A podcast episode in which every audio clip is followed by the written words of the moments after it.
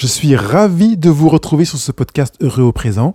Je m'appelle Pascal Kionkion et je vais vous accompagner pour créer votre bonheur et vivre votre vie en mieux.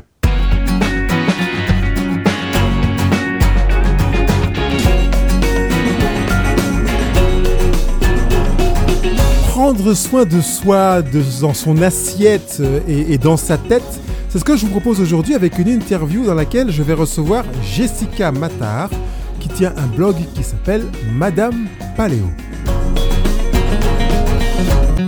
Bonjour Jessica, je suis ravi de t'accueillir sur le blog Heureux présent et sur ces podcasts. Euh, je te propose peut-être succinctement de te présenter, même si j'ai fait une petite présentation à l'introduction de, ce rendez-vous. Je t'écoute. Bonjour Pascal, ben, merci beaucoup de, m'avoir en fait, m'avoir proposé cette interview. Bonjour tout le monde. Euh, voilà, je me présente, je m'appelle donc Jessica, j'ai 39 ans, euh, je vis dans un petit village euh, dans l'est de la Belgique.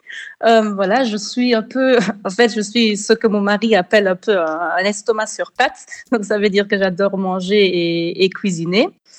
Et euh, voilà, j'ai toujours aimé ça et j'ai toujours mangé et cuisiné comme tout le monde, plus ou moins. Et puis, il y a quelques années, vu qu'on va parler du régime paléo, j'explique un peu comment je suis venue sur le régime paléo. Oui.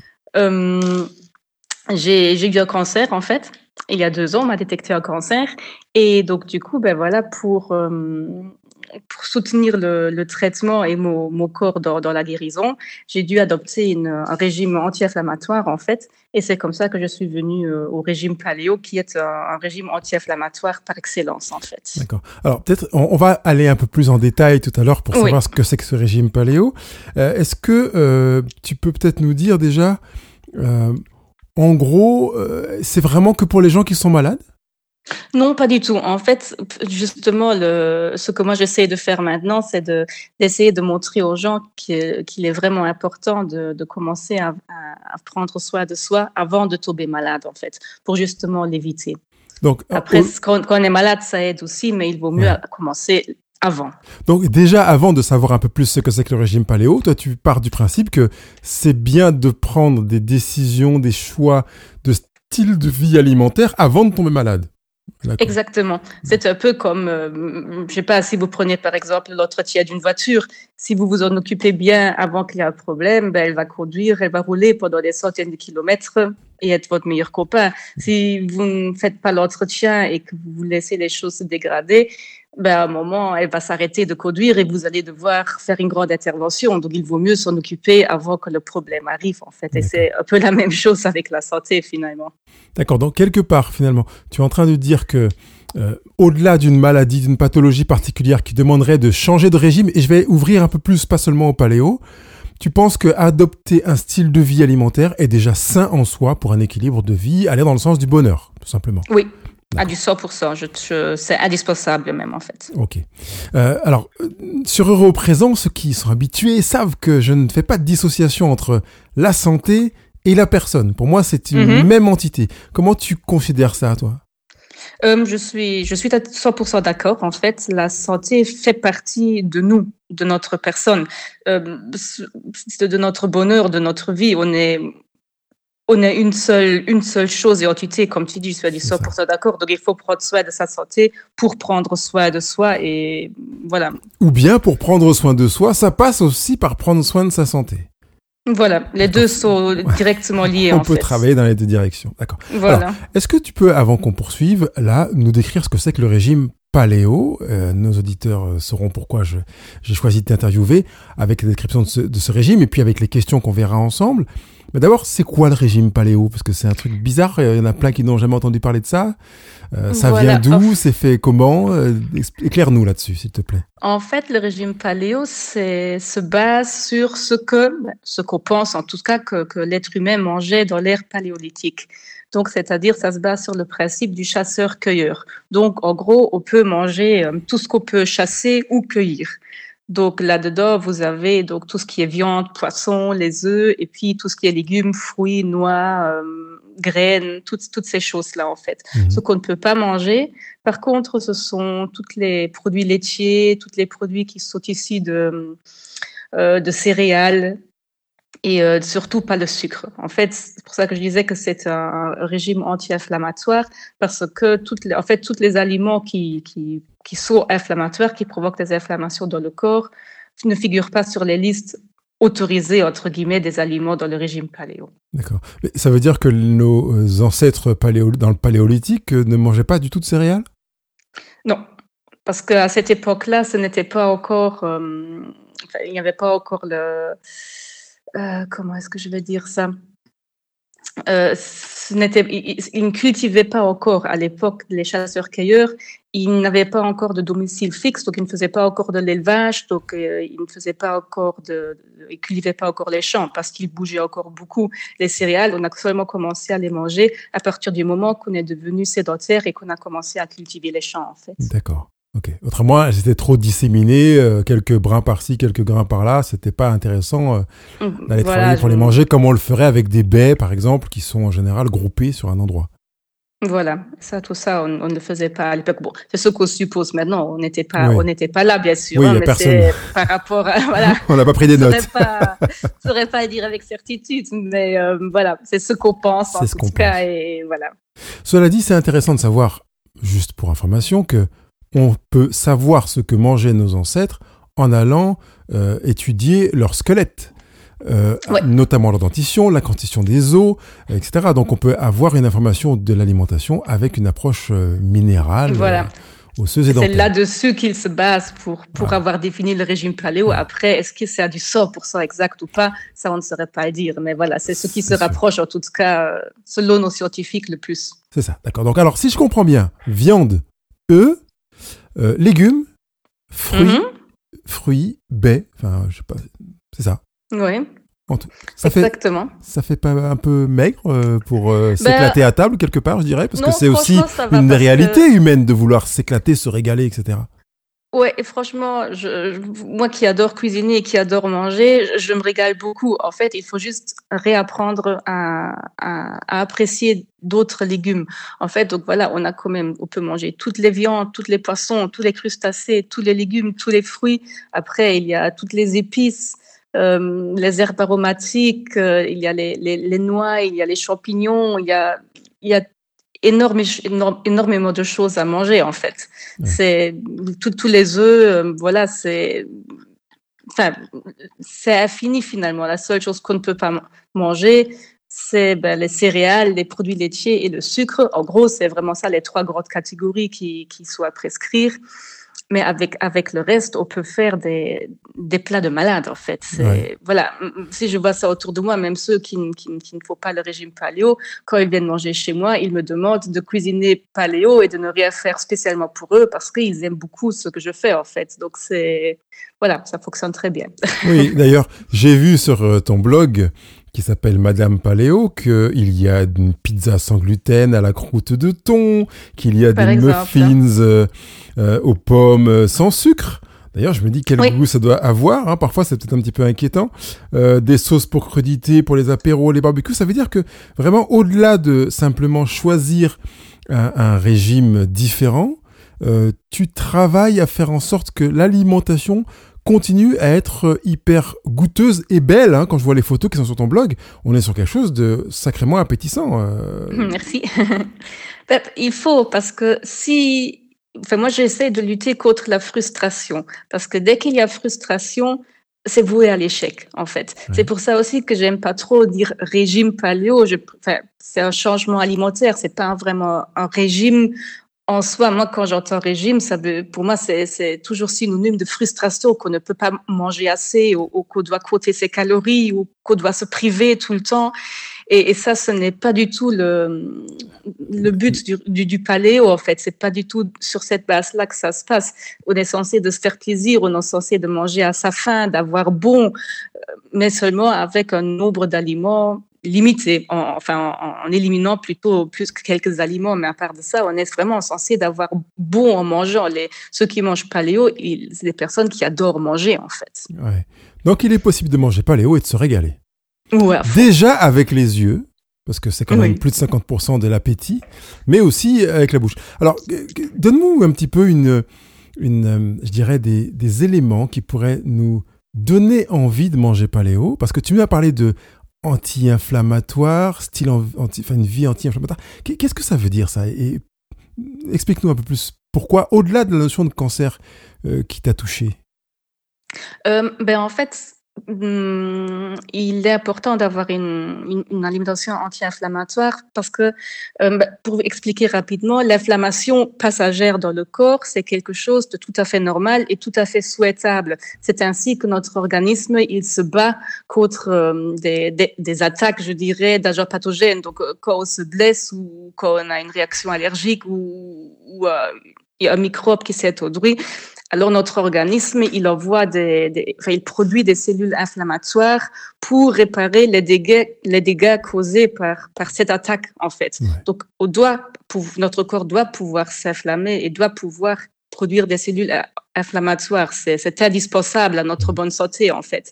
Mais euh, cette inflammation, elle doit rester de, de nature passagère. Quand elle s'installe dans le corps, quand l'inflammation ne part plus, c'est là que les problèmes commencent en fait. Mhm. Et parce que cette inflammation durable, si elle devient durable, euh, elle est à la cause de, de, de, de nombreuses maladies, comme par exemple euh, ben, le diabète de type 2, par exemple, beaucoup de maladies cardiovasculaires, euh, même des nouvelles études ont montré que, que ça pourrait être la cause de la maladie d'Alzheimer et bien sûr de certains cancers. Quoi. Donc c'est pour ça qu'il faut adopter un, une alimentation anti-inflammatoire pour justement lutter contre, contre ces maladies et pour euh, ben, permettre à notre corps de, et à notre organisme de, de, bien faire son travail et de, de se battre en fait contre, contre toutes sortes de, de maladies en fait. D'accord. Donc en fait le phénomène inflammatoire est naturel, il sert de, de système de défense, d'urgence mais on peut comprendre qu'un système qui est en urgence en permanence se fatigue et finalement va s'abîmer. C'est la raison pour laquelle adopter un style de vie anti-inflammatoire et donc une alimentation anti-inflammatoire. Parce que je dis aussi un style de vie, hein, parce qu'on sait que le stress est un facteur inflammatoire également. Oui. Euh, Eh bien, on, on, on, va limiter le risque de tomber malade. C'est tout, tout simplement ça. C'est ça? Voilà, exactement. Donc ça veut dire que finalement, ça, ça corrobore ce que tu dis de l'adopter comme un style de vie, même si on n'est pas malade en fait. Voilà, exactement. C'est ça. D'accord. Est-ce que ça veut dire que toi, dans le cadre de la maladie que tu as eue, euh, avant d'adopter le régime paléo, tu vivais euh, comme la plupart d'entre nous, euh, lambda, à manger des pizzas, des frites, du steak et des burgers? Voilà, exactement. Je mangeais, oui, comme tout le monde. Je, mais mon plat typique, enfin, une assiette typique, c'était, voilà, il y avait une viande avec une sauce, euh, des pâtes ou des patates, et puis un, tout petit peu de, enfin, quelques légumes à côté, et puis ben, bien souvent un dessert ou des biscuits euh, encore par la suite, quoi. D'accord. Alors maintenant, ça ressemble à quoi ton assiette? Ah, maintenant, c'est. Ben, carrément, carrément un menu, un menu. Ben, c'est simple maintenant, il y a ben, 70% euh, de, de mon assiette, c'est des légumes en fait. Donc pour les Français, ça veut dire 70%. C'est 70. Merci la Belgique. C'est vrai, 70%. euh, maintenant, je suis sortie de mon concept. Euh, sont des légumes. Et puis, il y a de la viande. Mais voilà, en gros, c'est ça. Maintenant, depuis, en fait, je cuisine. Ce qu'il y a, c'est que si l'assiette est composée de, de, de 70% de légumes, il faut que, que, les légumes ont de textures différentes. On ne peut pas faire juste un brocoli à la vapeur avec un morceau de poulet à la vapeur, servir ça et espérer que Enfin, qu'on ne sera pas frustré à la fin du repas. C'est pas possible. Donc, par exemple, un plat type, si je prends ce que j'ai mangé hier soir, par exemple, on a fait des spaghettis aux, gourgettes. Donc, j'ai fait des, des, spaghettis avec des gourgettes jaunes et vertes, euh, avec des scampi. Voilà. C'était euh, c'est très simple, très goûtu. Là-dessus, ben, on a mis, on l'a fait avec une sauce euh, coco curry, avec la coriandre fraîche, des graines de sésame, et puis voilà. Ah. C'est donc c'était quasiment que des légumes parce que là, enfin c'était, on a mangé, on est on est à deux à la maison, à nous deux on a mangé euh, quatre gourgettes. Donc je veux dire c'est voilà, ah, et c'est délicieux. C'est très très simple et c'est délicieux. D'accord, euh, vous, vous, mangez bien. Alors quand tu parles de spaghetti, il n'y a pas de pâte du tout, c'est vraiment... Non, c'est des, des, des, des, lamelles faites, enfin, j'ai un, un, éplucheur spaghetti, je ne sais, je ne connais pas le vrai nom de cet éplucheur-là, mais c'est un éplucheur qui, qui, qui, bah, qui, qui râpe, si on veut, la gourgette sur la longueur pour faire euh, bah, des toutes fines lanières comme des spaghettis en fait. D'accord. Et ça, ça fonctionne avec euh, avec n'importe quel légume. Je peux, faire ça avec des carottes, avec des, des potirons, avec peu importe quoi. Je peux faire des spaghettis de n'importe quel légume en fait. Et c'est super bon. En, entendant ce que tu as décrit de ton repas d'hier soir, effectivement, ça paraît très très bon. Euh, est-ce que tu veilles aussi en, en conscience, je dirais, à satisfaire une notion de plaisir et de bonheur à table? J'ai l'impression que c'est un petit peu le cas, mais je pose carrément la question. Oui, oui, clairement. Pour moi, faire à manger à, mon mari ou, à ma famille, c'est toujours un, partage d'amour quelque part, je trouve. déjà parce que j'adore cuisiner et j'adore faire plaisir. Et maintenant, depuis avant, j'essayais de faire plaisir ben, avec des repas types différents, mais depuis que, qu'on cuisine selon le, régime paléo, ben, je ne fais pas seulement plaisir parce que les gens aiment bien ce qu'ils reçoivent à manger, mais aussi parce que ça leur fait du bien ce qu'ils reçoivent à manger. Donc c'est finalement, je, me dis que je fais doublement plaisir parce que c'est bon et bon. Enfin, tu vois ce que je veux oui, dire? j'ai bien entendu. ça comme disait un, un ami d'enfance, ça n'est pas bon que sur 10 cm, longueur de la langue, mais c'est bon sur tout le parcours de l'entrée voilà, à la sortie. exactement. D'accord. En tout cas, j'entends vraiment la notion plaisir, bonheur dans, dans ton assiette, dans ton style de vie alimentaire. Alors, juste une parenthèse, c'est que le mot régime, maintenant, il a l'impression, on a l'impression que c'est, c'est une restriction, mais un régime, c'est juste un cadre, en fait. Hein, voilà. sur le plan politique, on parle d'un régime politique. C'est un cadre dans lequel on va, voilà. Au niveau alimentaire, c'est pareil. C'est un cadre dans lequel on va euh, pouvoir faire tout ce que l'on veut. Donc, il n'y a, a, pas forcément de restrictif. C'est nous qui choisissons la taille et la portée du cadre, tout simplement. Ça, c'est vrai, mais je pense que c'est un peu la faute de toutes les revues, enfin, les magazines féminines qui, qui, qui ont mis enfin, donner une connotation très négative au, au, terme régime, parce que là, c'est toujours le régime euh, draconien avec on mange deux, deux, pommes euh, toute la journée pour perdre 10 kilos sur trois jours avant de partir en vacances. Quoi. Donc, euh, ce qui est terrible. Voilà. Ce qui est juste la pire des choses qu'on peut faire, oui, on est bien d'accord. Donc, déjà, je te remercie parce que en entendant ton, ton expression, non seulement j'ai l'eau à la bouche, mais j'ai l'eau à, l'esprit, au cœur, parce que je sens qu'il y, y, a une notion de plaisir et que tu t'appliques vraiment à faire quelque chose qui, qui, est chouette pour toi comme pour les personnes que, que tu accueilles.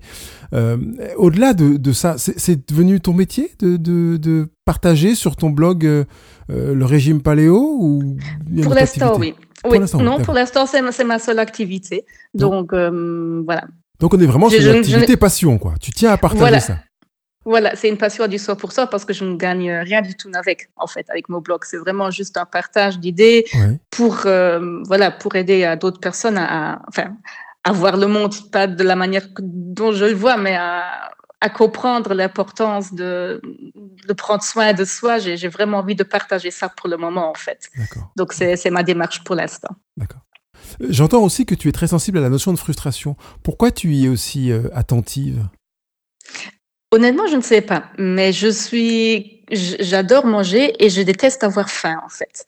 Euh, moi, quand j'ai faim ou quand je suis pas satisfait d'un plat, je suis d'une humeur exécrable pendant les prochaines heures, en fait. Aïe, aïe, aïe. Ah oui, non, c'est une catastrophe. et ça a toujours été comme ça. Et je ne sais pas pourquoi. Je ne sais pas. Je ne sais pas comme si j'avais pas eu assez à manger quand j'étais enfant ou je ne sais pas quoi. Je ne sais pas quel traumatisme euh, l'a fait. Mais moi, si je ne suis pas, pas content, point de vue, bah, si mon estomac n'est pas content, je ne suis pas contente. Et donc, du coup, voilà, c'est très important de, enfin, j'y veille à, avoir plaisir et à avoir des choses bonnes à manger et à partager pour, ben, déjà, premièrement, pour moi, pour être de bonne humeur. Quoi. Donc, ça fait partie de tes actions bonheur. Ceux qui m'écoutent savent de quoi je veux parler quand je parle d'action bonheur sur heureux au présent, des choses que l'on décide de faire et que l'on fait de manière récurrente, quasi quotidienne ou quotidiennement, parce qu'on sait que ça nous procure du plaisir et du bonheur. Exactement. Donc, c'est... D'accord. Euh, est-ce que tu aurais des conseils? Parce que on entend le régime paléo, tout ça, puis j'imagine qu'il y en a qui sont sur leur chaise et qui tremblent en se disant, oh là là, moi jamais de la vie, c'est impensable d'amener une modification, enlever mes frites? Non, c'est pas possible. ne pas manger de pizza, aïe aïe aïe. Presque c'est péché de ne pas manger de pizza ou, de burger. Donc, par quoi on pourrait commencer si on veut adopter un nouveau cadre de vie alimentaire pour ne pas employer le terme régime? Ben, Déjà, il faut savoir que ben, en, mangeant paléo, il y a un, substitut entre guillemets pour tout. Je veux dire, on ne peut plus manger de pizza en soi, mais on peut faire des pizzas paléo, on peut faire du pain paléo. Il y a quasiment tout est paléolisable, je dirais. c'est pas mal ça. J'aime beaucoup. on est d'accord. c'est un néologisme magnifique. Mais voilà. Maintenant, euh, comme pour chaque grand changement, si c'est alimentaire ou autre, euh, le plus important, c'est de commencer petit pas par petit pas. Il ne faut pas essayer de, de faire tout du jour au lendemain. Si on n'a pas du tout l'habitude de manger paléo, il ne sert à rien de dire bah, à partir de demain, je vais éliminer toutes céréales, tout produit laitier, tout sucre, tout légumineux, tout d'un coup, parce qu'on va être frustré et on va se retrouver devant des, des, des, assiettes qui ne donnent pas envie parce que voilà, on n'a pas du tout pris le temps de, de faire des recherches, de, de s'habituer. Donc il faut y aller doucement en fait. Il faut commencer doucement. Il faut, je sais pas moi, choisir un produit qu'on commence à éliminer, par exemple. Alors, ce serait lequel? Voilà, justement, ce serait lequel? Le premier le, bah, que tu conseillerais? le, tout premier, le, le, plus important à éliminer de tous, c'est le sucre c'est l'aliment le pire qui existe en fait. Donc euh, le sucre industriel. Donc ça, ce serait le, la première grande chose à éliminer. Même pour beaucoup de personnes, cela va être difficile aussi à éliminer tous les sucres d'un coup parce que on en mange tout le temps. Beaucoup de gens en mangent tout le temps. Ils en prennent dans le café, ils boivent des sodas, euh, ils boivent un verre de vin le soir, euh, ils prennent un petit dessert, un petit biscuit par-ci, un petit biscuit par-là. Donc voilà, mais c'est vraiment la première étape, la première chose à éliminer, c'est clairement le sucre parce que c'est l'aliment qui cause le, le plus de, de, problèmes au corps, en fait. Et puis par la suite, ben, on, on ajoute le laitage parce que c'est une façon un aliment très inflammatoire aussi. Puis après, on, on, peut rajouter les céréales. Alors peut-être ça, peu à peu. Juste m'arrêter sur le sucre. Je, je, tiens quand même à préciser euh, que c'est une des drogues les plus puissantes que l'on connaisse sur la planète mais qu'elle est sournoise. légalisée en plus. Exactement. Drogue légalisée qu'on prend en dose régulière et généralement croissante, si on ne travaille pas à l'éducation, et qui en plus, en période de sevrage, euh, génère des phénomènes de manque. Donc c'est quand même juste intéressant de savoir que si on veut arrêter le sucre, eh ben au bout de deux, deux trois jours, on risque de pas être bien, maux de tête, euh, euh morosité, déprime, etc. Donc comment on fait pour pallier ça? Euh, ben, honnêtement, la, la, seule, la, seule, manière de faire, c'est de mordre sur sa chic et d'attendre que ça passe. Parce que. Ben, mordre sur sa chic C'est dégoûtant. oui, mais ce qui est, c'est que on peut aussi diminuer peu à peu. Je veux dire, si on a comme habitude de boire euh, un litre de coca tous les jours, ben, on peut commencer à boire plus qu'un verre le soir pour y aller peu à peu. Ouais. Mais à un moment donné, il va falloir couper et on aura ces, ces signes de manque. Mais c'est comme quand on arrête la, la cigarette on a des, des, signes de manque, on ne sait pas, on ne sait pas les éliminer parce ouais. que voilà, on, comme, comme tu disais, ça, ça fait partie, c'est une drogue. Et quand on arrête une drogue, ben, on doit passer par, par une, une période de sevrage. Et ben, il n'y a, il n'y a rien à faire. Mais quand on sait pourquoi on le fait, et qu'on est convaincu de ce qu'on fait, alors ça aide beaucoup. Ça, ça donne la force de, de tenir. Et franchement, c'est quelques jours à passer. Ce n'est pas non plus que c'est pendant trois mois que qu'on tremble et qu'on a mal à la tête. C'est après quelques jours, les, les, signes du corporel disparaissent et après tout reste dans la tête en fait. Pour, euh, enfin, c'est plus que le mental à, à battre. C'est ça. Je suis ravi que tu le précises parce que on pourra avoir l'impression au bout de trois jours qu'on va mourir. Mais non, non. rassurez-vous, rassurons-nous, personne ne meurt quand il fait un sevrage de sucre. Mais au contraire, il, il, y a un regain d'énergie avec une clarté, une brillance et un apaisement avec une baisse de stress et de tension euh, ouais, générale qui, qui, qui, est ressentie. Donc, euh, on est plutôt dans une approche, euh, on va dire, encourageante. Donc, oui, on commencerait oui. par enlever le sucre. Ensuite, oui. les produits laitiers de vache. Alors, le sucre, d'abord, d'abord, on va le remplacer par quoi? Parce que le... enlever, c'est bien sympa, mais on, on enlève, puis on enlève, puis on enlève, mais qu'est-ce qu'on met à la place? Bah, à la place du sucre, de préférence, on ne met rien. Parce que on, il n'y a pas vraiment de substitut bon pour la santé. Certainement pas les édulcorants qu'on qu qu vend, c'est encore pire. En fait, souvent, ils sont encore pires pour la santé que, que le sucre en, lui-même. Maintenant, euh, quand on veut faire des desserts ou des choses ainsi, il y a possibilité de sucrer avec des fruits. Par exemple, avec des bananes, avec des dattes qui ont un pouvoir sucrant très élevé. On peut très bien faire des pâtisseries ou des gâteaux à base de banane ou de date pour donner le côté, le côté sucré. On peut prendre du miel aussi, qui est un, sucre naturel. Bon, ça reste du sucre, mais c'est quand même bon pour la santé. Ça, on peut l'utiliser. Maintenant, si on a pour habitude de boire des sodas, ça, on ne pourrait pas les, les remplacer par des sodas light. C'est pas possible. Ça va être difficile. Et alors, sirop d'agave, sirop d'érable, sirop de date, euh, qu'est-ce qu'il y a euh, euh le sucre, de bulot, le sucre de coco. Sucre de fleur de coco, tout ça ouais. Non, on vient. Ben, c'est c'est mieux, mais je ne dirais pas que c'est bien. Ce n'est pas paléo, disons comme ça. D'accord. Si, si il faut mettre du vrai sucre, parce que bon, ben, c'est très difficile de se tenir à, du 100% tout le temps, alors il vaut mieux prendre, oui, du sucre de, de, de fleur de coco, du sucre de bouleau, qui sont des sucres à indice glycémique basse. Oui.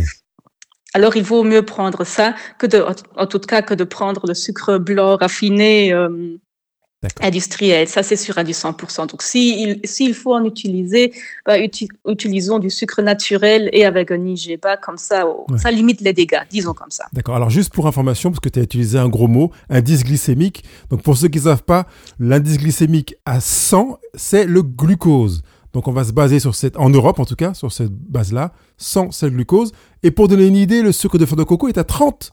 30, 33. Donc vous voyez qu'on est loin de la, de la force glucose. Donc ça peut déjà effectivement commencer à aider à se sevrer de ce besoin d'avoir des shoots. Euh, je fais exprès d'utiliser ce terme parce qu'on a parlé de drogue, de sucre. Donc après, quand on, on, parle sur les produits laitiers, c'est tous les produits laitiers animaux ou les produits laitiers de vache seulement ou que de chèvre ou que de euh, brebis? le mieux, ce serait de, les éliminer tous, mais principalement ceux de vache, en fait. le lait de vache, il est, il est très inflammatoire. Il est au-delà de ça, ben, il, est, il est souvent rempli d'antibiotiques. Il est rempli de pesticides euh, parce que tout, parce que voilà, c'est ce que nos vaches mangent. J'ai vu que nos vaches mangent souvent entre temps ben, des herbes avec des pesticides dessus parce qu'on est dans, dans, une époque où des pesticides sont présents partout. Ben, ça se retrouve dans le lait. Euh, on est souvent euh, sur des animaux qui sont élevés ben, en, captivité, je dirais qu'ils ne sortent jamais, donc ils sont nourris avec euh, de la nourriture pas très naturelle. Ben, on trouvera là-dedans aussi alors euh, plus de pesticides, on trouve des toxines. Euh, voilà, et, c'est surtout dans le lait de vache qu'on en trouve parce que c'est le plus commercialisé, donc le plus exploité, et donc du coup, ce sont les animaux les moins bien nourris. Ben, dans ces conditions, on pourrait prendre du lait de vache bio.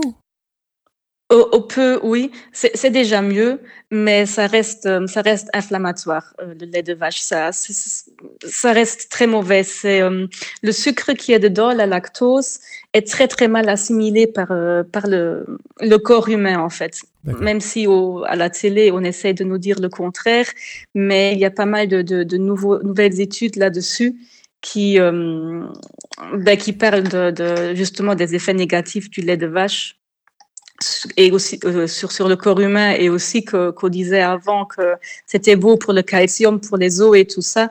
Mais en fait, entre-temps, on sait que ce n'est pas du tout le cas parce que le calcium du lait de vache n'est pas du tout assimilé par le corps. Donc, il vaut encore mieux manger du chocolat noir que boire du lait de vache, en fait. Ouais, et, prendre du calcium dans des légumes, des fruits secs, voilà, des oléagineux, que dans du lait de vache. Voilà, exactement. Donc, il vaut mieux laisser le lait de vache au veau. Il sera beaucoup mieux chez, chez eux, en fait. Donc, on a dit le sucre, les produits laitiers animaux. Euh, et, par quoi on va les remplacer, ces produits laitiers animaux? Parce que le sucre, on a dit, on évite de les remplacer, mais les produits laitiers animaux, on les remplace pas du tout Oh, ben, on peut utiliser des, des laits végétaux, végétales. Euh, il y a le lait d'amande, le lait de noisette, le lait de riz. Aïe, aïe, aïe, aïe, on peut. En le lait de riz, je ne suis personnellement pas fan, mais. Il est interdit en France de parler de lait quand ce n'est pas animal. On parle de boisson végétale. C'est vrai, on dit boisson végétale Oui, oui, oui, oui, en France. Ah, oui. la législation, euh, Jessica, si tu veux te faire taper ah, ça, je ne savais pas. Moi, je, vais, je me corrige alors. Il y a moyen de, de, remplacer le lait des animaux par des boissons végétales. Voilà. Telles que une boisson à base d'amande, de, de, de, riz, de, coco. Ouais, de chanvre. Euh, il y a, maintenant, il faut faire attention de les prendre sans sucre ajouté. Quoi. Donc, euh, pour, pour, sinon, ça ne sert à rien. Sachant qu'on les trouve de plus en plus en grande surface maintenant. Hein. Oui, Même en biologie. Hein. De toute façon, je crois qu'il y a qu'en, biologie qu'on a des boissons végétales à ma connaissance, mais je pense que euh, l'univers va augmenter vers ceux qui ne font pas de biologie parce que c'est du business. Bien sûr. Oui, parce que c'est, il y a quand même énormément de gens qui, qui deviennent aussi végétariens ou même végétaliens pour l'instant. Donc, euh, toutes ces boissons alternatives euh, au Lacote pour l'instant. Oui, tout à fait. Alors, tout à l'heure, tu parlais de motivation pour réussir à, à, franchir ces étapes. On a dit enlever le sucre, c'était énorme, les, les, produits laitiers de vache, euh, etc. Quelle motivation tu pourrais proposer ou on peut trouver quand on n'a pas de risque de maladie particulièrement grave dans ses antécédents familiaux ou soi-même, et qui pourrait faire que soit on adopte un régime paléo ou un régime rapprochant. Qu'est-ce qui pourrait servir de motivation? Euh, ben, même si on n'a pas de, gros problèmes de santé en soi, en changeant, on se rendra quand même vite compte que, que le confort au quotidien est beaucoup amélioré parce que on a beaucoup plus d'énergie quand on enlève le sucre, etc. On est beaucoup moins fatigué. Euh, on a et puis il y a plein de petites choses. On a on a une, on va avoir une meilleure peau, on va avoir une meilleure digestion, on va avoir euh, le ventre moins gonflé, on va avoir on va avoir euh, plus d'énergie pour faire du sport, on aura moins de migraines. Il y a, il y a tellement de choses que, qu'on a, des, des petites inconforts qu'on, qu'on vit au jour des jours sans, sans vraiment s'en rendre compte, en fait. Mais une fois qu'on adapte son alimentation, on remarque qu'ils partent et on se rend seulement compte à ce moment-là qu'on les avait, en fait. Ça, ça, a été, ça a été le cas pour chez moi et, chez mon mari également. Quand on a changé notre alimentation, ben, on a changé pour une raison bien précise, mais on s'est rendu compte qu'en le faisant, il y avait des, des, des, dizaines de petites choses qui, ah, qui nous embêtaient, comme mon mari, il avait à chaque fois qu'on mangeait, ben, il avait le ventre un peu gonflé, il était un peu fatigué. Et ça, il n'a plus. D'ailleurs, si on est fatigué après avoir mangé, c'est qu'on a fait quelque chose à travers. C'est pas, c'est faux. Enfin, on ne peut pas être fatigué d'avoir mangé. C'est tout le contraire en fait qui doit se passer. Mais on l'a souvent. On a le petit coup de barre euh, après après avoir mangé. Quand on se dit on fait une petite sieste après avoir mangé, ben, ça veut déjà dire qu'on a mal mangé. Et tout ça, on, on ne l'a plus une fois qu'on mange, bien, on ne l'a plus, on, est en forme, on est motivé, on, est de meilleure humeur automatiquement parce qu'on se sent mieux. Il y, a, il y a toutes ces petites choses qui, qui ont disparu moi, avant, j'avais toujours beaucoup de problèmes d'acné, de, d'acné en fait, aucun médecin savait me dire pourquoi. Il me disait, oui, c'est un problème hormonal, c'est ceci, c'est cela. Depuis que je ne mange plus de sucre, je n'ai plus aucun bouton. Euh, voilà, je transpirais beaucoup. Depuis que je ne mange plus de sucre et plus de céréales, plus de lait, je ne transpire plus. Donc, il y a plein de petites choses comme ça desquels on ne se rend pas forcément compte, qui, qui vont disparaître avec euh, l'adaptation de, de l'alimentation. Et on va se, avoir un, un bien-être euh, général augmenté, en fait. Et c'est super intéressant. Et c'est ça aussi qui donnera la motivation de tenir, parce que toutes ces petites choses-là, on, les constate relativement rapidement. Une fois que si on arrête vraiment le sucre à du 100%, les céréales à du 100%, ça prendra qu'une petite semaine ou quoi avant de constater les premières améliorations. Donc c'est assez flagrant. Ah oui, donc c'est rapide parce qu'une semaine c'est très rapide. rapide. Si aussi tu es vraiment fort, euh, alors c'est vraiment hyper rapide. Mais là, il faut vraiment pas faire d'exception. Si on, on, se dit ah, j'arrête le sucre et puis tous les deux jours on va quand même manger un morceau de gâteau parce qu'on pour se féliciter qu'on a tenu deux jours, ça ne fonctionnera pas. Oui, d'accord. C'est comme on, est, d'accord. J'ai un monsieur qui me disait qu'il faisait le régime, euh, non, le, le jeûne euh, euh intermittent, intermittent. et mmh. que un jour sur deux seulement il mangeait une pizza. Oh, c'est très bien. en fait, à chaque fois, il appuie sur euh, zéro, reset, il revient en arrière. oui, non, c'est une très bonne. Oui, c'est parfait. Il a tout à fait compris. Oui, c'était très intéressant. Mais c'était bon pour pouvoir en rire. Donc, en tout cas, je trouve encourageant de voir que tu nous exprimes le fait qu'il y a des résultats qui sont en plus rapides, parce qu'une semaine, bon, ça a été une semaine dans votre cas, mais ça veut dire qu'on va pas attendre trois ou cinq mois avant de voir un mm. bienfait. Après, la question se pose de se dire, bah, si si je suis invité à une soirée, un apéro, etc., puis qu'on me propose un truc à manger qui n'est pas dans le régime paléo, dans le nouveau cadre alimentaire que je me suis donné, qu'est-ce que je fais? Euh, Si je mange ça, qu'est-ce qui va se passer? Est-ce que je vais ressentir quelque chose? Donne-moi un peu ton, ton expérience là-dessus. Euh, bah, déjà, hum, on peut faire des exceptions de temps en temps, tant que l'exception ne devient pas la règle.